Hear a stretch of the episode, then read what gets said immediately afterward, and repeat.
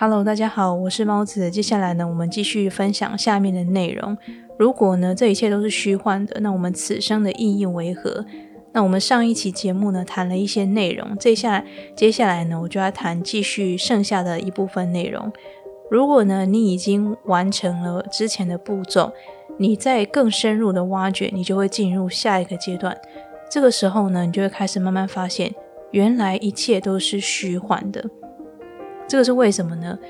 呃，这个呢，最简单的来讲，就是我们不是，呃，有视觉、嗅觉、味觉、触觉等等这些听觉。让我们去感知这个外界的事物吗？以佛教的术语来讲的话呢，就是眼耳鼻舌身意嘛，对不对？就是我们用这些东西来感知这个世界。但是呢，因为呢，我们的每个人天生与生俱来这些能力就不一样，所以我们感知到的东西也会有所差异。例如说，我很久以前有举过一个例子，可能你看这幅画，对你来讲它是灰色，那可能对我来讲它是灰色当中又带有一点蓝色。这种呢差别性，在每个人有些有些人他可能视觉特别敏锐，有些人他是嗅觉特别敏锐，所以即使呢你们吃的是同样的一个东西，你们闻到同样一个味道，你们的感受也会完全不一样。这个时候你就会慢慢发现说。原来你对这个世界所有的事情都只是你个人内心的投射，还有呢，你的嗯几种感知感官去告诉你传达传达的一个讯息，并不代表说这件事情真的就是这个样子。你只能够从大家的嘴巴里面归纳出来一个比较接近真实的东西，可是你不会知道说这个东西它真正到底究竟是什么样子的。这个就很像。小时候，老师有讲过那个瞎子摸象的故事，就是每一个人呢都摸一点点，然后大家不知道说这其实是一整只大象。每个人摸了一那一点点，就认为那是真的。其实我们虽然我们看得见，可是呢，我们的处境就是跟那些瞎子一样，我们都只能接触到一件事情的一点点，然后呢，跟大家的凑在一起，你才会慢慢拼凑出一点点很接近真实的一个事实，应该是这样讲。所以，如果你看清楚这件事情之后呢，你对很多事情你就不再会那么执着，因为你会知道说，呃，现在科学家已经有证实，一切呢它都是震动，那这个震动可以决定它形成这个样子，或者是哪些地方不形成那个样子，这个是它震动表现出来，而我们所接收到的，所以呢，你就会知道说，你。看到的只不过是这个东西、这件事情、这个物体，嗯，或者是你吃进去的，只不过是这个东西的一个表现。你看到这件事情、感受这件事情的，只是它一个非常微小的部分而已。再加上呢，人的眼界都是很狭隘的。为什么很狭隘呢？因为我们生长的环境，我们接触到的其实就是那几个人而已。即使你走遍了全世界，你能够接触到人，其实也还是很有限的。所以。以我们这种狭隘的视野跟狭隘的智慧呢，还有我们狭隘的感知跟五官，是没有办法去碰触到事实的真相的。我们只能保持着怀疑跟开放的态度，尽量的去贴近真实。如果你意识到这件事情之后，你就觉得说，哦，原来一切真的都是虚幻的。你意识到这件事情之后，你就会开始慢慢的放下。这个时候，下一个阶段就是。你会渐渐的开始听见来自灵魂的声音。所谓灵魂的声音呢，就是，呃，我不晓得你有没有听过，就是有一些可能精神病患者，或者是有一些有可能有暴力倾向的杀人狂或者什么的，他们每次都说啊，这件事情不是我要做，是我脑中有一个声音跟我讲这样做的。他那个声音呢，不是来自灵魂的声音，是来自于外灵的声音，就是其他的灵干扰到他。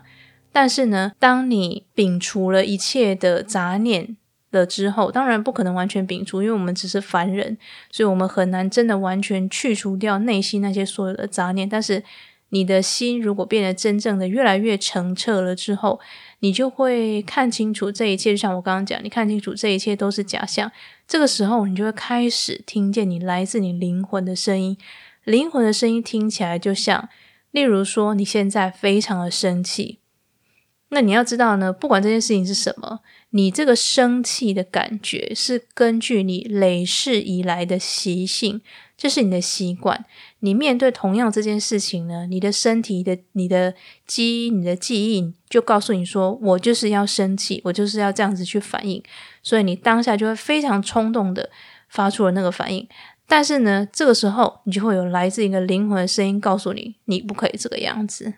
因为你不需要这个样子，你不需要变成情绪的奴隶，你应该是要做情绪的主人。这个就是来自你灵魂的声音，或者是有时候有一件事情你想要做，可是呢，你又很犹豫不决，你不知道该怎么办的时候，这个时候脑中就会突然突然浮现出一个声音，告诉你你应该要怎么选择。这种冲突感是从哪里来的？因为它跟你的灵魂、你的本性。你的真正的自己真我是相冲突的，这个时候你就知道说，哦，原来我应该要聆听的是我的真我，我的灵魂的讯息的声音。这个时候，你就会慢慢听到这个，然后你就越来越知道说，怎么样子去选择才是正确的。然后这个时候呢，你会发现一件事情，就是。原来我们的脑子里面有非常非常多的垃圾，这些垃圾可能是来自于身边的人，可能来自于父母，或是来自于环境，或者是来自于社会的事件，甚至来自于你累世的记忆，还有就是大家集体潜意识累积的这些垃圾，然后都承载在你的脑子里面。你以为这些想法是你的想法，可是他们根本就不是你真正的想法。因为你真正的想法一定是圆满的，一定是开心的，一定想要让你更快乐的，一定是想要让你的身、你的灵魂一定想要借由你的身体，让你自己这个生命更充沛、更快乐、更满足、更多智慧。所以，任何有违背你真正的自信、违背你真我的声音，就是让你不快乐、不开心、负面的，引导你走向错误的道路，这些都是。你被其他的负面声音，你被其他的那些不是属于你的声音给影响了。然而呢，你过去没有这个能力去看清楚这件事情，因为你从来都没有去筛选掉你脑子里面那些想法，你没有这样子一层一层、一关一关的这样过来，你不会知道说，你不会大彻大悟说，原来这些都是虚假的，你不会去理解到这件事情。当你理解了之后，就有助于你开悟。你开悟了之后，又会有助于你理解，这两个是相辅相成的。所以在这个时候，你就会开始听见哦，原来这个才是我真正的声音。原来我真正的声音是这个样子的。那这个时候呢，接下来你开始听到你灵魂的声音之后，你就会渐渐变得越来越有弹性。你的生活中，就是为什么我们要做瑜伽，就是因为让我们的身体变得有弹性。那你的身体变得有弹性之后呢，就会不不自觉的去修正你灵魂的弹性。所以这个时候，当你了解到这件事情，你开始渐渐听到灵魂的声音之后，你就会知道说，哦，原来这些芸芸众生，他们之所以会有这样子的。呃，反应对于这件事情会有这样的想法，是因为他们没有了解到事实的真相。那你就会变得很有弹性，你就会变得不自觉的去包容，因为你曾经想过说啊，我曾经也是如此的迷惘，我曾经也是为了这件事情感到非常的生气，或者是悲伤，或是其他的负面情绪等等，你就有办法产生自然而然的同理心。然后呢，也是因为呢，你了解到这件事情之后，你就会发现到说，哦，原来我的眼界非常非常的狭隘，原来我看到的只不过是微小微小的一个片段而已，我根本就没办法去了解到事实的真相。这个时候，为了更接近真实，你就会打开你的视野，打开你的心胸，去拥抱各种可能性。也就是说。嗯，以往你遇到这件事情，你觉得它的解答可能就只有 A 而已。但是这个时候呢，虽然你不知道 B、C、D、E 是什么，但是没有关系，你就是静静的等待它的到来，静静的等待它的发生。你也不会急，你就是很耐心的等待它去发生。这个时候，你变得很弹性，你的生命就会变得越来越有智慧，越来越丰满，而且越来越快乐。那你经历过这些阶段之后呢，你就会明白说。原来你的身体只是一个载体，那你所处的这个环境呢，其实就是像一个专为你、你的灵魂专门为你设置的一个舞台，你是主角，其他人呢就是陪你在扮演这一场戏，然后从每跟每一个角色的互动之间呢，你会学习，会学，会去成长。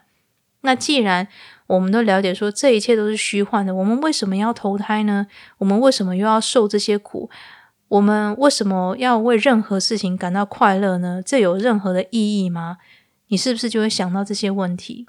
这个呢，就是要想一想，你还记不记得你上一次看戏的时候是什么感觉？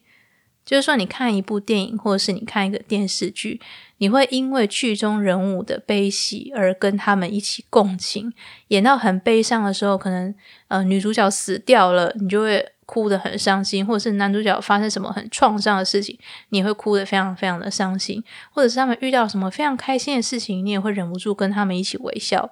这个呢，有一句话叫做“人生如戏，戏如人生”，其实就是这个道理。这一生虽然我们一切都是虚幻的，但是呢，我们这一切外界一切都是互相牵动的，也是因为我们的人生就是像那一出戏剧一样，因为你一定要有这个舞台，你这个舞台一定要搭建的够真实，就是你看到的东西一定要够清楚、够清晰。跟你互动的演员，也就是你的父母啊，或者是你朋友、同事那些人。这些人呢，他们的演技一定要够好，然后呢，你才有办法去进入到这个剧情，你的灵魂才办法去借由你的身体，还有你的际遇去体悟到一些事情。因为如果演员演的很假的话，你这出戏是不是就看不下去了？那你的人生也是一样啊。如果你的周遭就是可能特效都做得很烂，或者是说你的演员、你的对手的演员他的演技非常的差的话，你就是也很难入戏，对不对？那如果你的灵魂要借由这些。演戏就是你的对手戏的演员呢，去根根据他们演的一些剧情得到一些启发的话，那势必就是要让这一切非常非常的真实，而这就是你来这一生体验的目的。你要经过，无论是开心的事情，或者是悲伤的事情，都是一种修行。在开心的时候，你可以学到我们不要贪恋，不要执着，不希望它永远都留住；在悲伤的时候，我们要相信这一切呢，总有一天会雨过天晴。这个所有的，无论是悲，无论是苦，无论是开心，无论是难过，这些都是所有灵魂给我们的功课。我们在现在遇到这件事情。一定是有要我们学习的课题，所以借由人人身体这个，嗯，应该是讲像像你的怎么讲呢？三 D，你戴那个三 D 眼镜这样的感觉，你的身体就像那种感觉，来去体验这个人世间的一切，它一定要够真实，对手的演员一定要演技够好，你才有办法从中学习到东西。那你可能会讲说，诶，那为什么我都不能只能用快乐的方式去学习这些道理？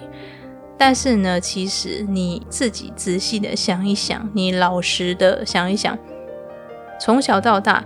让你印象深刻的那些事情，让你马上的汲取教训的事情，都是会让你感到痛苦的事。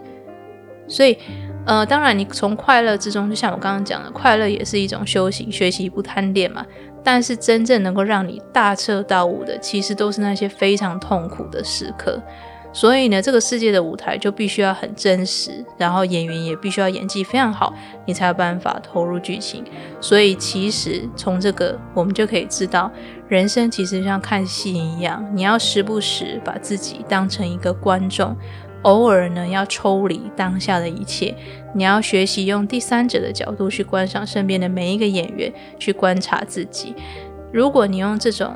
嗯上帝的视角，这样讲好像不太对，应该说第三者的视视角去观察你自己，去观察你身边的每一个人，就会发现你会看得非常非常的清楚。你用第三者的视角去看的话，你不管是对你自己，或者是对别人，你的。嗯，看法就会变得更加的客观，更加柔和，更加充满包容力。好，那么以上呢，这就是这一期的内容。我没想到这个话题我可以聊那么久，但是希望经过这两期的节目呢，能够对你对人生有一种不一样的看法。我自己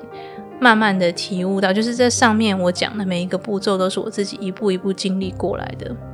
当然，我不是说我就已经做的非常的棒了，因为每一个步骤呢，你的体验其实是也是有深度的，所以人生其实就是一个不断修行的过程啦。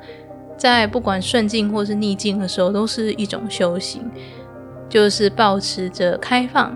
然后有弹性的态度去面对人生的一切。